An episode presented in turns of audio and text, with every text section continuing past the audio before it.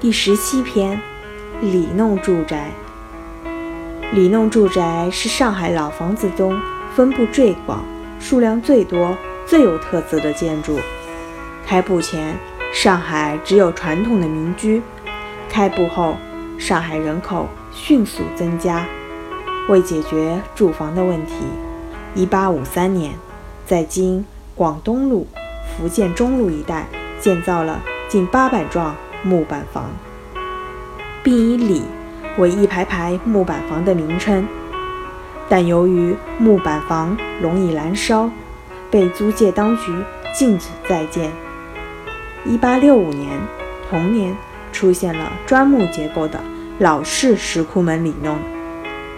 其总体的布置采用横向式与纵向联合排列，既仿造江南城镇民居的壁弄，又吸纳了欧洲联排式住宅布局的手法。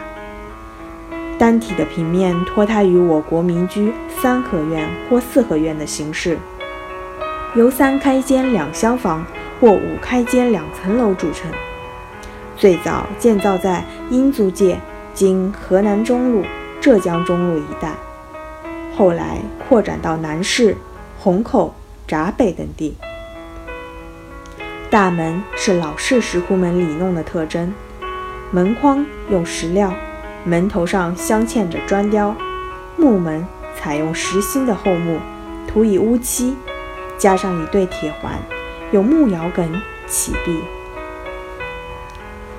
一九一九年以后，上海。出现了新式石库门里弄的建筑，建造的地点大部分在公共租界和法租界的中心的地区。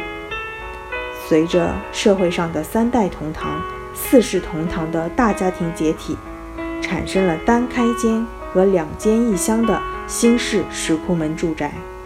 新式石库门住宅与老式石库门住宅的区别在于，房屋的层高降低。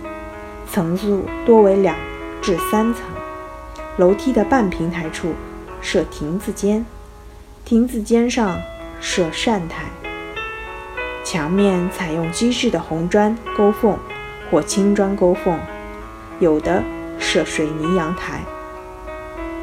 石库门的门框改为太石子或辗转石，结构采用砖墙承重，部分钢筋混凝土结构。水电设备俱全，有的住宅还装有卫生设备和暗线照明。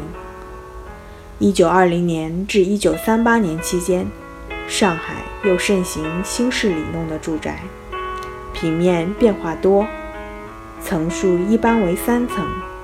住宅的内容受西式洋房生活方式的影响，设置起居室、卧室、餐室、厨房。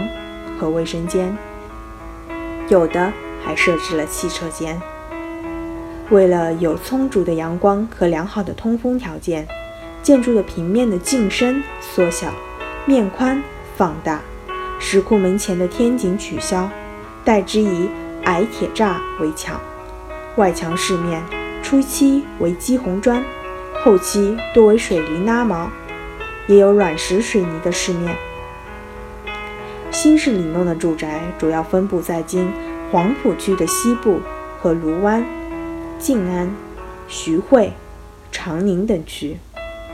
二十世纪三四十年代，在徐汇、卢湾、龙华等地区建造了一批花园里弄住宅。花园里弄住宅是从新式里弄的住宅演变发展而来，它的特点。是从连排式的布局变成了半独立式。除总体平面的布局能采用里弄的形式外，其平面多样，层数多为三至四层。房屋的正面设大阳台、大玻璃窗，门窗用钢料。建筑的外观多为西班牙式或近代的西洋式。建筑的装饰和设备的标准与独立式。高级花园洋房不相上下，而且庭院的绿地面积大，环境有幽静。